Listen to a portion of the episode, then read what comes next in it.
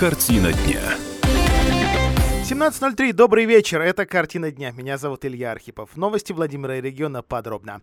А 24-й день, если от, отсчитывать от исчезновения многих контейнеров во Владимире, ну или 22-й, если официально шагает по центральной части Владимирской области мусорная реформа или реформа обращения с твердыми коммунальными отходами. Шагает не без проблем, говорю аккуратно, ну не хочется тут а, политических скандалов. И а, главу, госуд... А, главу простите, Владимирской области а, на днях расспросили о мусорной реформе. Кстати говоря, в этой проблемной зоне оказались Владимир, Ковров, Радужный и а, сразу шесть районов. Визняковский, Гороховецкий, Камешковский, Ковровский, Судогодский и Суздальский. А проблемы во Владимире и Суздале точно отмечают. Владимир, ну, во-первых, больше, во-вторых, действительно, действительно здесь есть трудности. Вот об этих трудностях и узнаем прямо сейчас у моей коллеги Анны Дегтяревой. Анна, приветствую тебя в эфире. Итак, э, с высоты шестого этажа Белого дома э, все-таки мусорная реформа видится идущей со скрипом или, или лишь с небольшими недочетами и недоработками? А, добрый вечер, Илья. Как вчера сказал э, на пресс-конференции губернатор Владимир Сипятин, проблемы с мусором есть, но они точечные. И, кстати, я бы сразу тебя поправила, прошу прощения, но в Радужном проблем с мусором нет. Как вчера сказал представитель одного из СМИ города Радужный, там э, вывоз мусора идеален.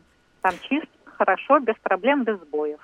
А вот во Владимире проблемы действительно есть, причем они тоже раскиданы по городу неравномерно. Лучше всего в Ленинском районе, хуже всего в Октябрьском. Да, ну про Радужный здесь несколько иной, э, э, иной калинкор. Дело в том, что там тариф почти в 10 раз. Ну, по, по разным оценкам, потому что квитанции еще не видели люди.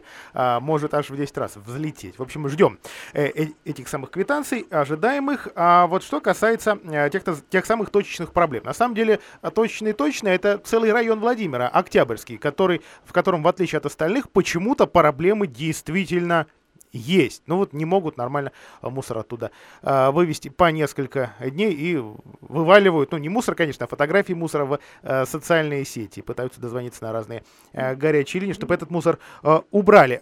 Все-таки будет ли э, Белый дом, а у него ведь сразу несколько структур, которые сейчас контролируют и курируют мусорную реформу, каким-то образом подстегивать, а, а то и наказывать э, регионального мусорного оператора? А как вчера сказал Владимир Сипягин, а, в Белом доме создана специальная комиссия, которая ежедневно выезжает по проблемным адресам, по жалобам и вообще объезжает город, проверяет вот эти самые точечные невывозы, точечные мусорные завалы. А вот э, что будет дальше, кроме того, что поставят в известность мусорного оператора, неизвестно, так как полномочий наказывать э, мусоровозящего оператора у Белого дома, в общем-то, нет. Так, а есть же административно-техническая инспекция, которая наказывает. А, кстати говоря, как сообщают э, наши консультанты, наши эксперты, наказывать она предполагает управляющие компании и ТСЖ. Вот, э, вот в том и дело. Э, э, потому что тут очень сложно разграничить зону ответственности. За вывоз мусора за график отвечает оператор, за содержание контейнерных площадок, в том числе навесы, состояние, уборку территории вокруг них, отвечает муниципалитет. За вывоз крупногабаритного мусора на этих же контейнерных площадках э, отвечает управляющая компания. И найти концы, кто что где не доработал, достаточно сложно но каким-то образом влиять на руководство, на акционеров, на директора э, компании, похоже, все-таки областные власти могут. Не уверен, что официально, но могут точно. А, да, разумеется, хотя, как опять рассказал Владимир Сипянин, он пытался дозвониться по горячим линиям, а, и это было совершенно безуспешное занятие. Он не сумел прозвониться э, ни с первого, ни с десятого раза. Но, разумеется, кроме официальных каналов воздействия, есть и неофициальные. Совещания по мусорному вопросу с руководством о биотехнологии проходят то ежедневно, то в областной администрации, то вот сегодня они прошли в, мэ э, в мэрии. То есть власти и областного, и городского уровня пытаются повлиять на ситуацию, и, в общем-то, она меняется к лучшему. О, какая, какая знакомая фраза, да? из, да? из старых газет э, предыдущих губернаторских выборов. А, но а, понятно ли, изменится ли к какому числу или какому месяцу эта ситуация? То есть, когда она просто выправится, когда люди, э, выходя с мусорным пакетом, смогут его все-таки выбросить в контейнер, а не а поставить рядом с ним? Ну, в общем-то, областная администрация обещает, что это произойдет к концу января. То есть, что в ближайшие э, недели ситуация, ну, 10 дней максимум, ситуация наладится – Вот. И в огромных гор мусора, которые есть сейчас, уже не будет. Это если говорить именно о графике вывоза мусора. А вот что касается раздельного сбора мусора, которого Владимир лишился, а многие жители уже привыкли к этому, там все сложнее. Там тянуться будет история это до конца года. А, спасибо большое, Анна Дегтярева. Все подробности большой пресс-конференции губернатора Сипягина на сайте «Комсомольской правды» и в печатной версии а, «Комсомолки». Пожалуйста, в киоске а, печати, а, в киоске Роспечати в первую очередь и в другие точки продаж. Поддержите таким образом нашу газету и получите полезную, интересную информацию. А мы же продолжим. Действительно, вот что касается раздельного сбора мусора, отмечу, что Белый дом уже, в общем посчитал все предыдущие попытки этого раздельного сбора мусора, ну, скорее, экспериментом, э, частной инициативой, но теперь, теперь готов. То ли к середине, то ли к концу года, к сожалению, разные. Мы а, слышим а, посулы, а, разные обещания, но, но все-таки в 2020 году вот такой раздельный сбор мусора а, сначала вернуть на те площадки, где он существовал, затем распространить на те, где еще и не было. То есть на э, весь Владимир. Что при этом с мусором будут делать, вообще мы пока не понимаем, если такие бизнес-планы если понимание у этой компании. Но это, что называется, действительно коммерческая тайна, может быть, или э, дела коммерческие, э, с другой стороны, просто интересно. Потому, потому что предыдущие э, мусоровозящие компании раскрывали свои э, вот эти тонкости коммерческие, что они сделают с мусором, сами делали. Таким образом получалась э, плитка для парковок из э, пластика, таким образом получалась э, ветошь для э, автосервисов и так, так далее и тому подобное. Ну, конечно, щепа.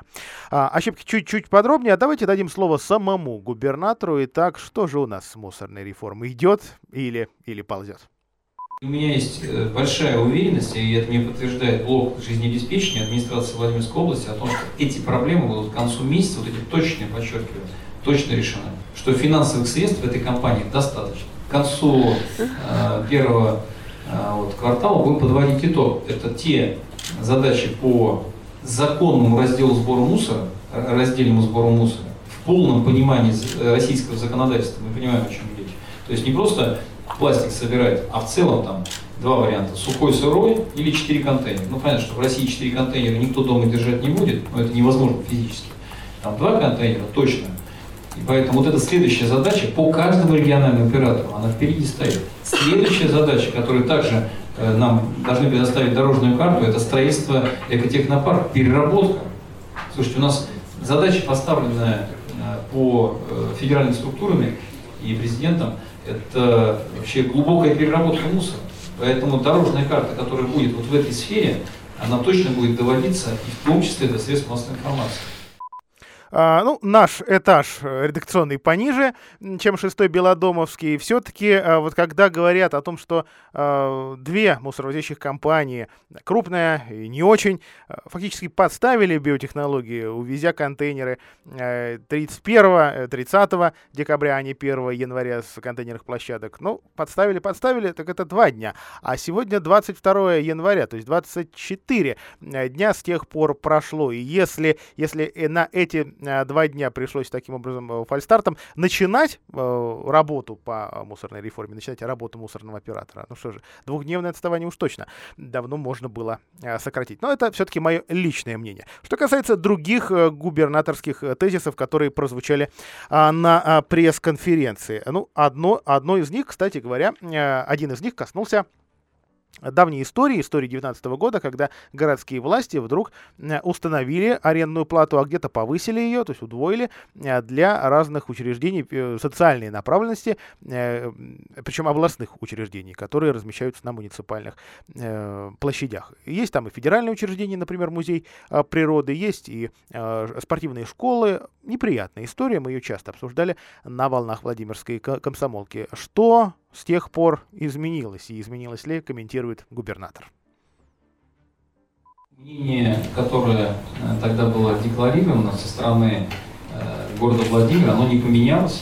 Те цифры, которые были озвучены, несмотря на наши просьбы вот, в свете э, там, спортивных учреждений, объектов здравоохранения о снижении арендной платы, не нашли понимания, поэтому дополнительные финансовые ресурсы из областного бюджета предусмотрены для оплаты аренды. Но самое главное, чтобы э, жители чувствовали себя комфортно.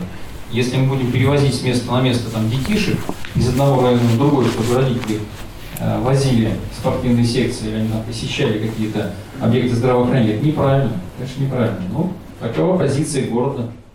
И еще один акцент, еще один тезис, который я также хотел бы в сегодняшнем эфире э, с нашими радиослушателями а, разобрать. Э, речь о, о том, когда же, наконец, заработают уже давно установленные э, комплексы фото-видеофиксации нарушений правил дорожного движения на Пекинке и других дорогах Владимирской области. Камеры стоят давно, но они не работают. И фактически непонятно, приносят ли они какую-то пользу от того, что на них потратили федеральные миллионы. Похоже, разные ведомства все-таки договорились. Подробнее у губернатора.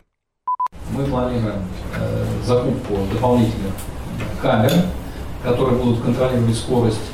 Кроме этого, значит, мы идем э, по технологии передачи от э, Росавтодора тех камер, которые настоят на трассе М7 и которые сейчас не работают. Поэтому это случится в этом году, я уверен. Просто с их стороны сейчас мяч находится, они там определенные технические вопросы решают, а это там порядка более 20 камер. Поэтому с нашей стороны 20 камер в этом году, 10 в том году или сейчас их установлено. Следующий, значит, соответственно, это вот э, Росавтодоровские камеры. И я уверен, что это даст свой эффект в масштабе Владимирской области, ну и дальше будем идти по этому направлению. Потому что камера, что это снижение скорости. Потому что вот едешь по Нижегородской э, области, что там, в каждом населенном пункте тормозишь, потому что понимаешь, что там везде камера. Ну и уже психологически на это настраиваешься, и нормально. А мы прервемся на короткую рекламу после этого о, о ремонте, а точнее строительстве Ирпенского проезда, о ремонте Пекинки и многом другом. Конечно, о разделе сборе мусора. Картина дня.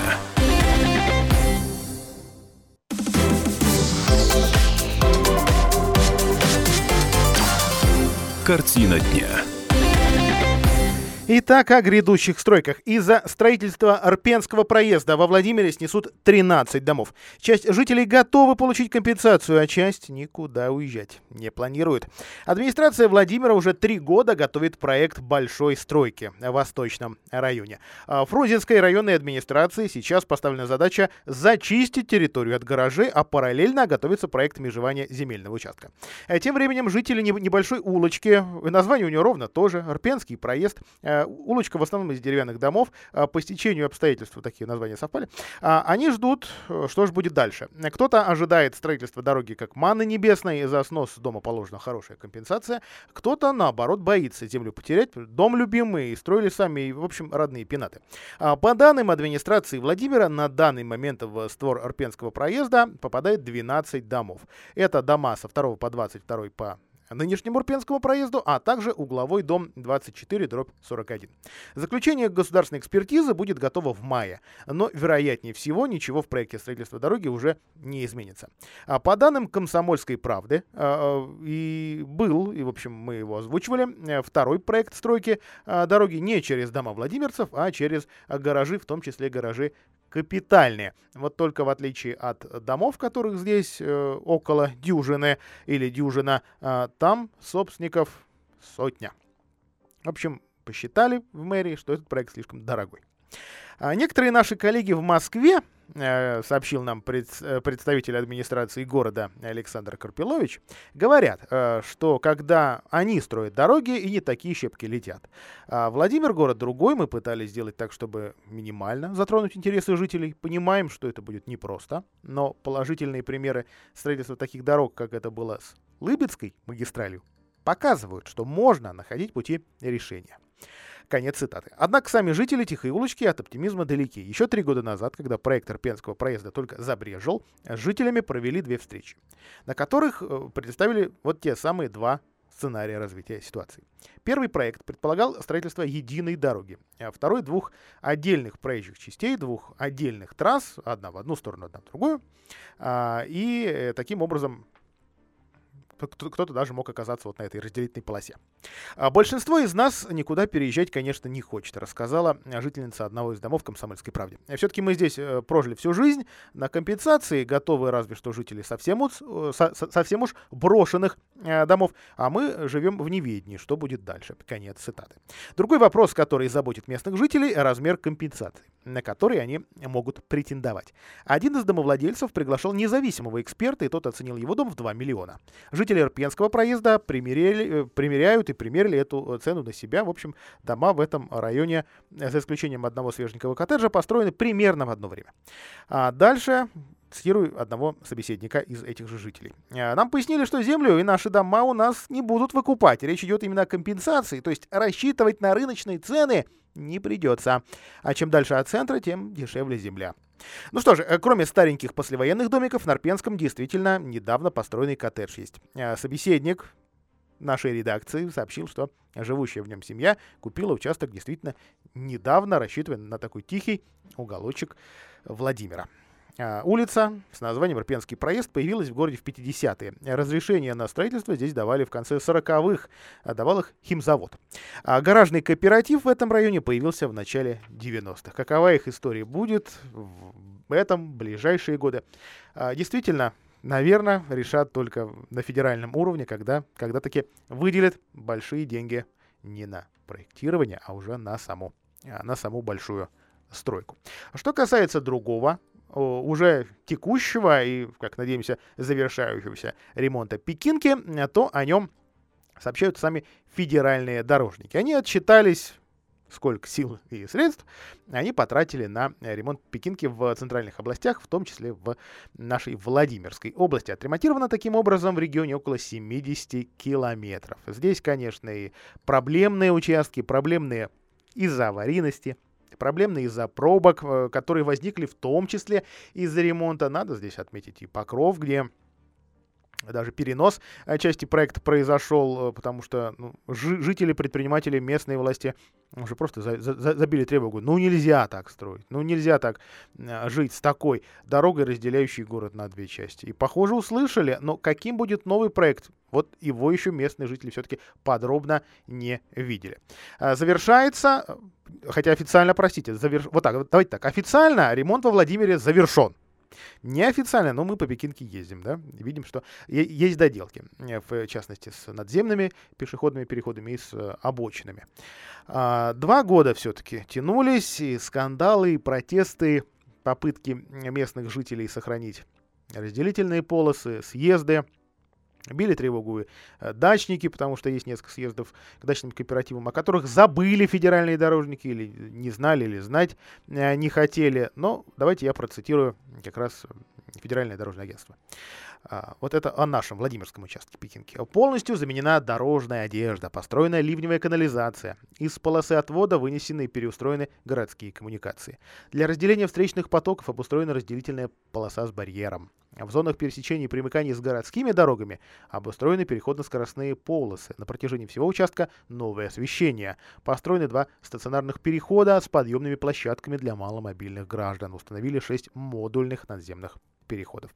Ну, с переходами, похоже, еще тоже будут додумывать и докручивать. Удобными назвать их очень сложно. И, к сожалению, вот этой вроде бы даже малоснежной зимой почему-то забывали чистить а подходы к таким э, новым пешеходным переходам, возможно, не успели их просто и э, на баланс, что ли, а, поставить. Ну, а может быть, а может быть, просто чаяние конкретной бабушки из Владимира мало волнует кого-то там на э, федеральном уровне. Кажется, кажется, что так. А, Владимирский, собственно, Владимирский участок Пекинки в регионе был не единственным. И Пекша есть, и э, сторона дальше за Боголюбова. Э, дальше, ну, на, наверное, о южном объезде э, стоит вспомнить о проблемных его участках, о узких участках, где меняли верхний слой асфальта. И Кажется, что Пекинка стала совсем другой. Кажется, что даже лицо Владимира... Ну, а, а если ты едешь-то только по Пекинке, да, и больше никак Владимир не заезжаешь, то для тебя, в принципе, поменялось лицо Владимира. Только оно стало таким же, как и, таким же, как и Лакинс, таким, как и Балашка. В общем, никак, никакой разницы, кажется. Но это, наверное, лирика. Ремонт, похоже, все-таки будет а, продолжен. Сложно говорить, что ничего а, дальше делать не будут. Это и развязки в районе Глобуса, какая-то развязка в районе Безыменского. Будут доделывать передумывать, переделывать э, перекресток у э, Юрьев-Польского шоссе на, на, нашей Содышке. А, там станут чуть шире, чуть понятнее съезды, а, вот, вот, вот эти бессветофорные, э, которыми многие пользуются, например, поворачивая с Пекинки к допустим, к улице Гастелла. Действительно, работы много еще впереди. А, ну и, и, и.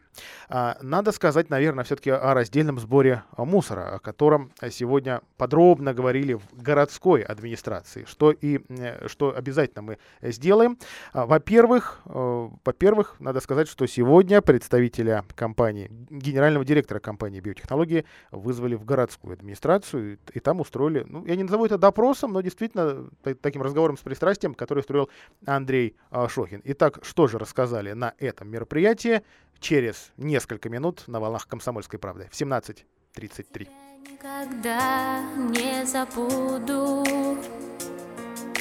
Фразу смолчу до слез простую Цветом, что на губах Тонкой ладонью взмах Красным целую след. До свидания. Я нарисую дождь и ветер. Пусть говорят, что нет на свете Серых таких же глаз В белых моих стихах. Так не хватает слов на прощание И лишь на радио волнах Эй, сколько звезд в твоих руках. Все твои игры на показ Ты моих совсем не стоишь фраз. Горели листья просто так Ты навсегда теперь мой враг. И только по щеке мороз Ты моих совсем не стоишь слез тебя никогда не забуду. Пара слов не в попад и в стужу. Кутаясь в серых днях Все ведь за них отдаст. Та, что не любит дождь за простуду? И лишь на радио волнах Эй, сколько звезд в твоих руках. Все твои игры на показ. Ты моих совсем не стоишь фраз. Горели листья просто так. Ты навсегда теперь мой враг. И только по щеке мороз. Ты моих совсем не стоишь слез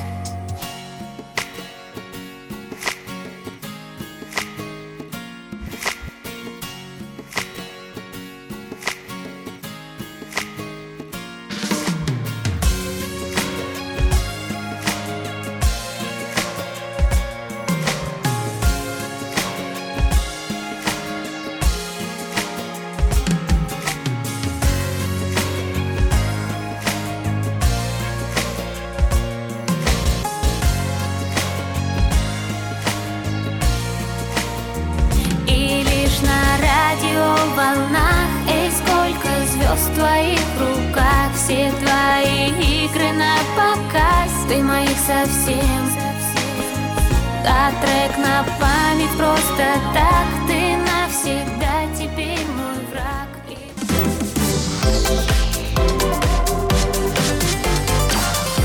Картина дня. Итак, раздельный сбор мусора во Владимире. Когда же он вернется? А, регулярный вывоз отходов наладит через месяц, сообщила в нашем эфире э, наша коллега, редактор комсомолки во Владимире Анна Дегтярева. А раздельный сбор мусора как минимум через полгода, максимум через год. А реформа по-прежнему вызывает вопросы. Регоператор компании биотехнологии с объемом свалившейся работы, похоже, не очень-то справляется. Оказывается, контейнеров людей техники не хватает. А на помойках и бездомные собаки бывают. Кто-то видел крыс, ну, опять же, фотографировать, документировать это все. А пока никто не решился. На помощь регоператору приходила городская администрация, которая выделяла коммунальную технику, но все еще, все еще есть проблема. Вот эти проблемы сегодня я обсуждали в мэрии с общественниками, чиновниками и представителями мусорного бизнеса разного. И того, что в фаворе, и того, что не удел. А по мнению руководства компании биотехнологии, они в случившемся не виноваты. У них была всего-то неделя на подготовку к реформе. А условия работы поменялись внезапно. Да еще на два дня раньше, чем нужно. А кроме того, они рассчитывали арендовать контейнеры у ранее работавших мусорных перевозчиков, а договориться не смогли. Из-за новогодних праздников набирать новых сотрудников начали только после 9 января, и это тоже повлияло на работу. Цитирую Енину Афонькину, генерального директора компании биотехнологии. Нам сейчас еще не хватает людей и техники. Графика и четкого понимания логистики тоже пока нет. Но к концу месяца будет решен вопрос с крупногабаритным мусором. Заглубленные контейнеры опустошат до конца недели, отметила Афонькина. Руководство компании уверяет, несмотря на выросший тариф, работают они практически без прибыли. Сейчас срочно закупали 3000 мусорных баков, осталось приобрести еще 120. Кроме того, придется заплатить за использование муниципальной техники. По подсчетам чиновников, их помощь частной компании обойдется обойдется в 1 миллион 300 тысяч рублей. Впрочем, региональный оператор уверяет, что эти деньги возьмут не из карманов жителей, потому что вернуть долги якобы помогут акционеры. А несмотря на все сложности, в биотехнологиях не унывают и строят планы на будущее. И даже отдаленные, планы громадные. Например, обещают вернуть раздельный сбор. А по словам Афонькиной, мусоросортировка у них-то есть на территории тракторного завода. Та самая, куда перед Новым годом неожиданно перестали пускать кого бы то ни было э, из других владельцев, владельцы, собственно, тракторного завода. А, и с этой проблемой столкнулась компания «Чистый Владимир», которая, собственно, является, ну, в каком-то смысле предшественницей и родственницей э, компании «Биотехнологии». Ну, скажем так, материнской компании, наверное, ее правильно назвать. А тариф, выросший с Нового года, заложен не только на вывоз, но и на сортировку мусора. Мы работаем и внедрим спецпрограмму по раздельному сбору мусора к Новому году. Но к июню закупим в нужном количестве и вернем контейнеры для сбора стекла на тех площадках, с которых они были собраны, отмечает сообщает Афонькина. К 1 сентября совместно с Управлением образования начнем реализацию экопрограммы по раздельному сбору мусора в школах и с обучением учеников. Мы уже проводили эту программу, опыт у нас есть. Ну, вот, вот здесь, вот здесь я отмечу. Действительно, правда, не скажу, нет у меня информации о том, что занималась этим э, так подробно э, компания, скажем, Чистый Владимир, а вот компания УНР-17 точно, точно эту работу вела. А также в планах компании, э, компании биотехнологии создать колл-центр, куда смогут дозвониться все горожане и создать обратную связь на сайте. Такие работы тоже. В процессе обещают к Новому году обновить и закупленные мусорные баки. Владимирцы вернут контейнеры с педалью и крышкой владимирцам, без которых горожане, правда, страдают. Но в администрации Владимира сроки названы. Очень уж не устраивают. Цитирую Андрея Шохина. До Нового года еще слишком много. Год. Меня удивляет позиция жилищной инспекции, которая говорит, что мусор может находиться на площадке три дня. У нас есть правила благоустройства, по которым контейнеры не должны быть переполнены, говорит Шохин. Руководство города уверено, в январе горожане не должны оплачивать вывоз мусора в полном объеме. Правда, вопрос этот можно решить только на уровне области. И вот письмо с этим предложением в администрацию региона мэрия и обещает направить в ближайшее время. Об этом же сегодня говорили и депутаты городского совета, в частности, э, руководитель строительного блока в, гор в горсовете Дмитрий Павлов. А тариф на январь, говорит Шохин, должен быть пересчитан, э, поскольку услуга оказана некачественно. Люди должны видеть, за что э, делают платежи, увидеть плюсы от реформы. Нужно проработать вопрос и с управляющими компаниями, чтобы они тоже не выставляли квитанции за вывоз мусора. Задвоение квитанций быть не должно. Конец цитаты. Мусорный оператор обещал до конца этого месяца встретиться со всеми общественниками и активистами и ответить на все вопросы. Ну что же, если здесь все, то надеюсь, что и те общественники, что консультируют комсомольскую правду, тоже такие консультации получат и на такие встречи попадут. Ждем от них соответствующих э, комментариев по итогам э, этих встреч. А, Владимирцы, кстати, сдали на переработку в этом январе 25 новогодних елок. Не шибко-то много. Но все-таки в городе впервые прошла акция по переработке новогодних деревьев деревьев. Выброшенные ели сейчас валяются повсюду, их так уж действительно заметно на новогодних площадках. Вот те самые мужики, которые так рано сдались, не в мае. А, но некоторым жителям все-таки сложновато донести хвойное дерево даже до контейнерной площадки, они летят просто из окон, э, и это тоже, в общем, удивляет. А, но компания Спецтранс впервые в этом году, вот та самая компания, что занималась раздельным сбором мусора, а теперь ну, фактически не занимается ничем, а, впервые в этом году предложила владимирцам альтернативу. Не бросать елки где, где попало, а сдать в переработку и даже вернуть их себе в виде щепок. Ну, вот на огород для, для мульчи, скажем, или там парковку отсыпать, или тропинки.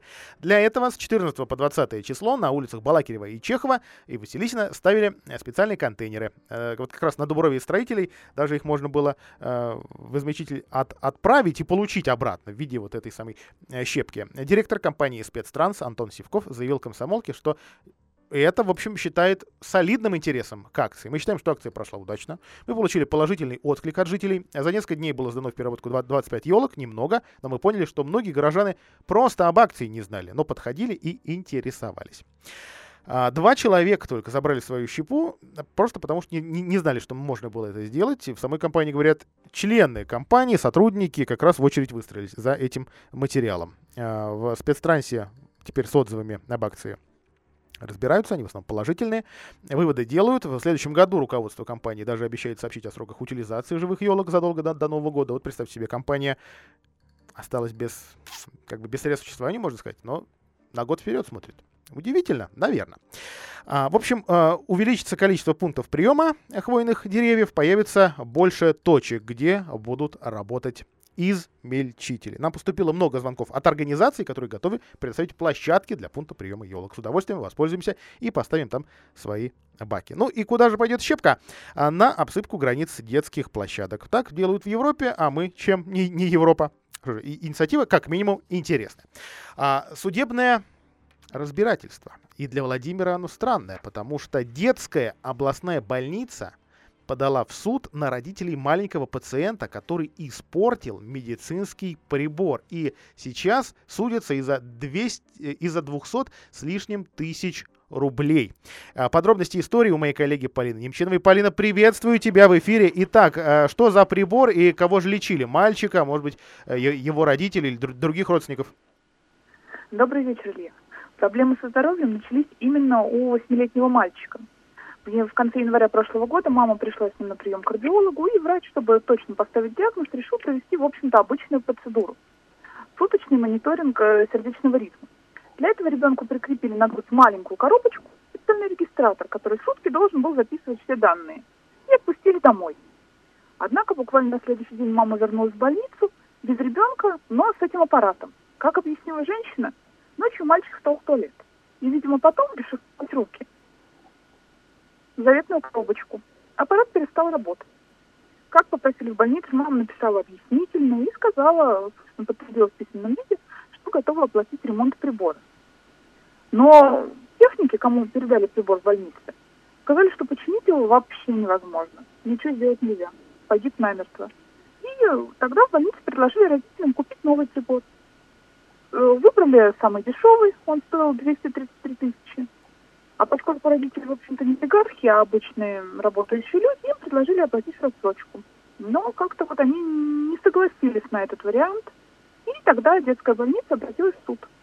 Вот уже в конце января суд должен наконец решить, должны ли платить родители за испорченный ребенком случайный аппарат или не должны, а если должны, то сколько. А вот сейчас не надеются ли родители, что сама огласка истории может э, повлиять э, даже не на решение суда, а на решение самой больницы? Ты знаешь, сами родители со СМИ вообще не пытались связаться, как писать историю огласку, они в соцсетях не писали. Mm-hmm. Что касается больницы, то пока официальных комментариев главврач давать отказывается, как она говорит, до э, решения суда, до конца рассмотрения дела, она говорит, ничего не будет. Но вместе с тем она уверена в своем решении. Она говорит, что действительно прибор дорогостоящий. Как-то возвращать его надо, возмещать надо. А лишних средств у больницы нет. Но при этом, как вот говорят другие сотрудники больницы неофициально, а, подобных прецедентов еще не было. То есть действительно достаточно часто и детям, и взрослым проводят вот такой мониторинг, и всегда все было нормально, прибор возвращался в целости и сохранности, и удавалось получить. А, Полин, спасибо тебе большое. Полина Немчинова была на прямой связи с нашей студией. Сейчас мы прервемся на рекламу. После нее поговорим о судьбе а, уже довольно известного, правда, в узких кругах Федоровского клада, который нашли во, во Владимирской области, причем нашли черные копатели. Картина дня.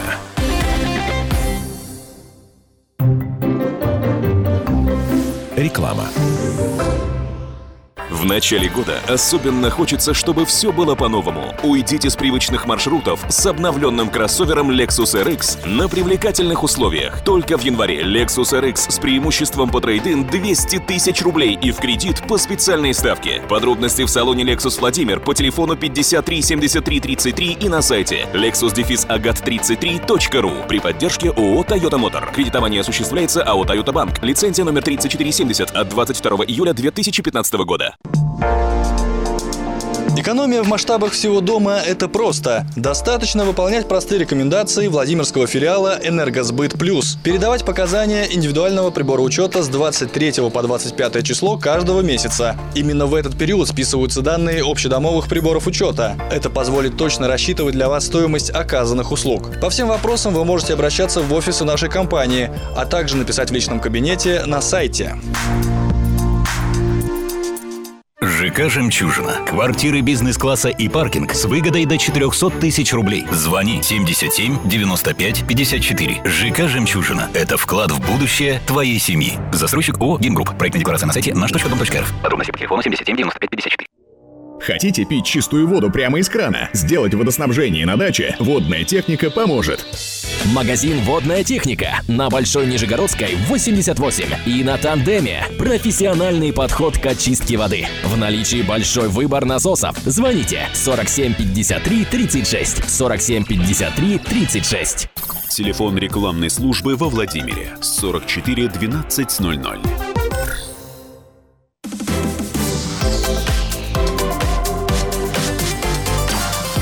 Картина дня. Итак, стало известно, что клад, э, довольно солидный клад, э, найденный под э, Юрьев Польским во время, извините, на, на время передан Владимиру Суздальскому музею-заповеднику. Это значит, что у владимирцев, возможно, я все-таки сделаю такую оговорку, появилась возможность увидеть эту самую находку клада полутора, по некоторым данным, двух тысяч сер- серебряных монет конца 14 века. Что за клад такой? Расскажем прямо сейчас. И как-то я сам не додумался про клад. Ведь теперь корову купим, и в огороде можем не работать. Мы все можем на рынке покупать. И в магазине. Мясо лучше в магазине покупать. Почему? Там костей больше.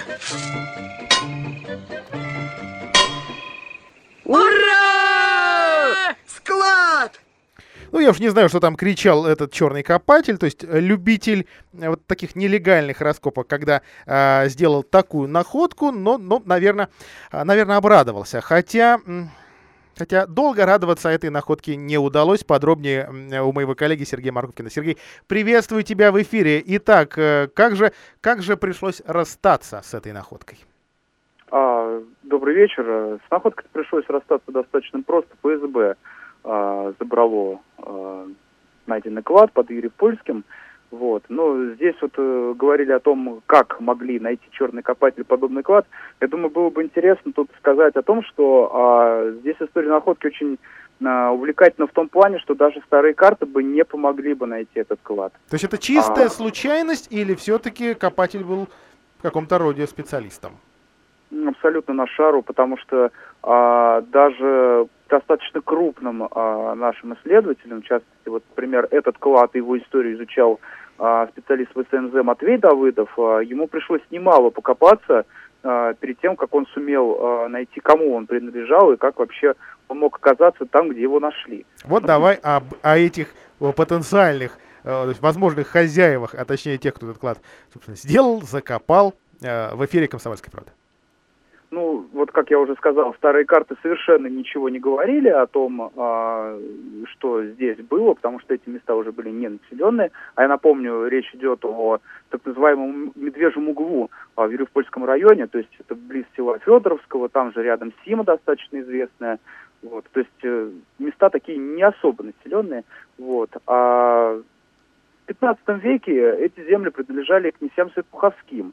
Изначально казалось бы то, что, ну, если соотнесем а, то, что эти были владения их, значит, соответственно, и клад им принадлежит.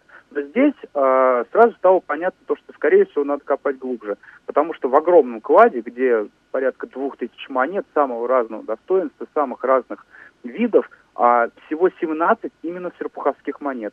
При том, что именно Серпухов был один из самых крупных подмосковных центров. Не, там, не то, что Рязань или, допустим, Дмитров, который совсем жалкое существование влачили. Поэтому пришлось копать дальше. И тут выяснилась совершенно потрясающая, удивительная история. Дело в том, что э, село когда-то это принадлежало одному из первых а, крупных дворянских родов а, с фамилией Добрынский. Кстати, стоит отметить, что в XIV веке уже люди носили фамилию. Это огромная редкость для нашей страны. Mm-hmm. Вот. И крупнейшего села, когда а, они своего лишились, а, собственно, а, случилось это в момент а, предательства князя Василия Темного, а, собственно, скорее всего, а, причина была в том, что а, Петр Константинович Добрынский вынужден был бежать с родной земли. Вот его сын успел в Литву убежать, а отец нет. Причем история тут была забавная. Поссорились вообще удивительнейшим образом. А, Петра Константиновича, человека достаточно влиятельного, но, видимо, как полагают э, наши исследователи, человека не особо умного и, скажем так, человека, который сначала действовал, а потом уже думал, что он натворил. Вы его позвали на свадьбу московского э, князя Василия Темного. И он там опознал э, на одном из гостей, э, на Василия Косом, пояс, украденный 70 лет назад у Дмитрия Донского на свадьбе, на его Дмитрия Донского свадьбе. И учитывая то, что Петру Константиновичу 30 лет не было, он схватился за этот пояс, и, в общем, началась драка.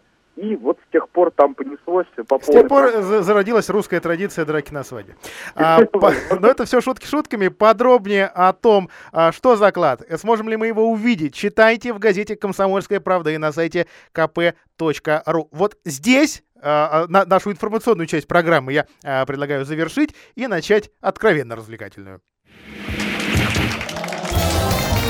Дарим подарки. Два билета на ледовое шоу в Доброграде на 1 февраля есть у меня в руках. Я их готов подарить совершенно безвозмездно тому, кто разгадает мой простой вопрос. Но сначала о, э, об этом шоу. Зимняя сказка на льду Доброграда. 1 февраля в субботу здесь будет выступать Алина Загитова. Олимпийская чемпионка, чемпионка мира и Европы станет специальным гостем шоу. Но не только она. А, кстати, шоу будет на глади Лесного озера. Татьяна Татмянина, Максим Маринин, Елизавета Елизавета э, Туктамышева, Евгения Тарасова, Владимир Морозов, Максим Кофтун, Александра Степанова, Иван Букин. Всех ли назвал? Нет, ведущих не назвал. Ирина Слуцкая и Марат Башаров. Э, и вы туда попадете бесплатно, э, если ответите на мой вопрос о появлении, собственно, фигурного катания в нашей стране. Итак, ну, появлению коньков в России мы обязаны Петру Первому. Спустя почти два века, в 1881 году в стране организовали общество любителей бега на коньках.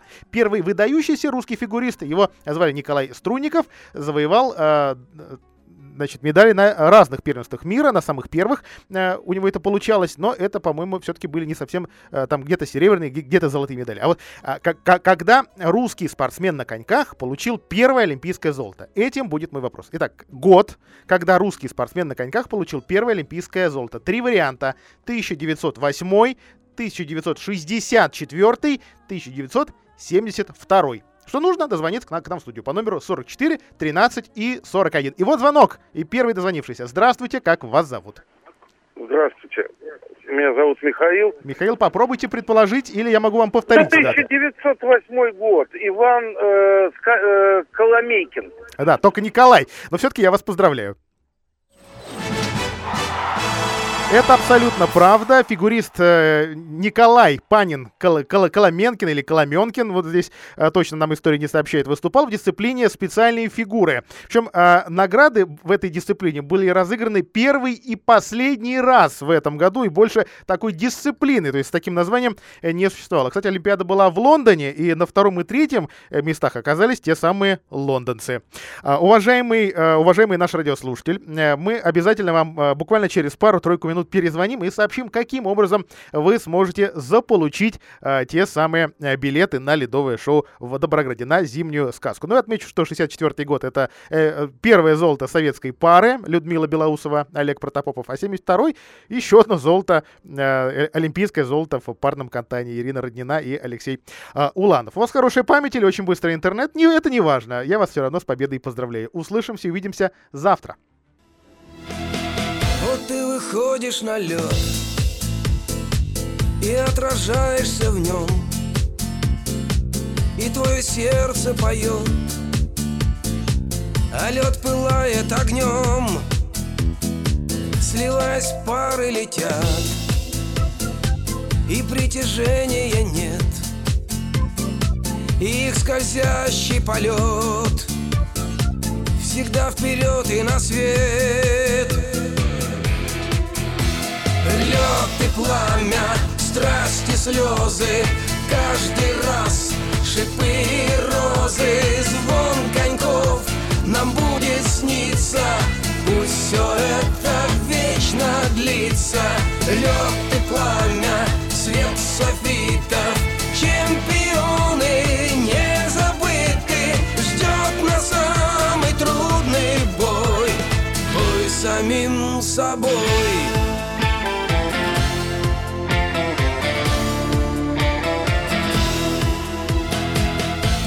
сегодня отстал Переживал горячо Но впереди пьедестал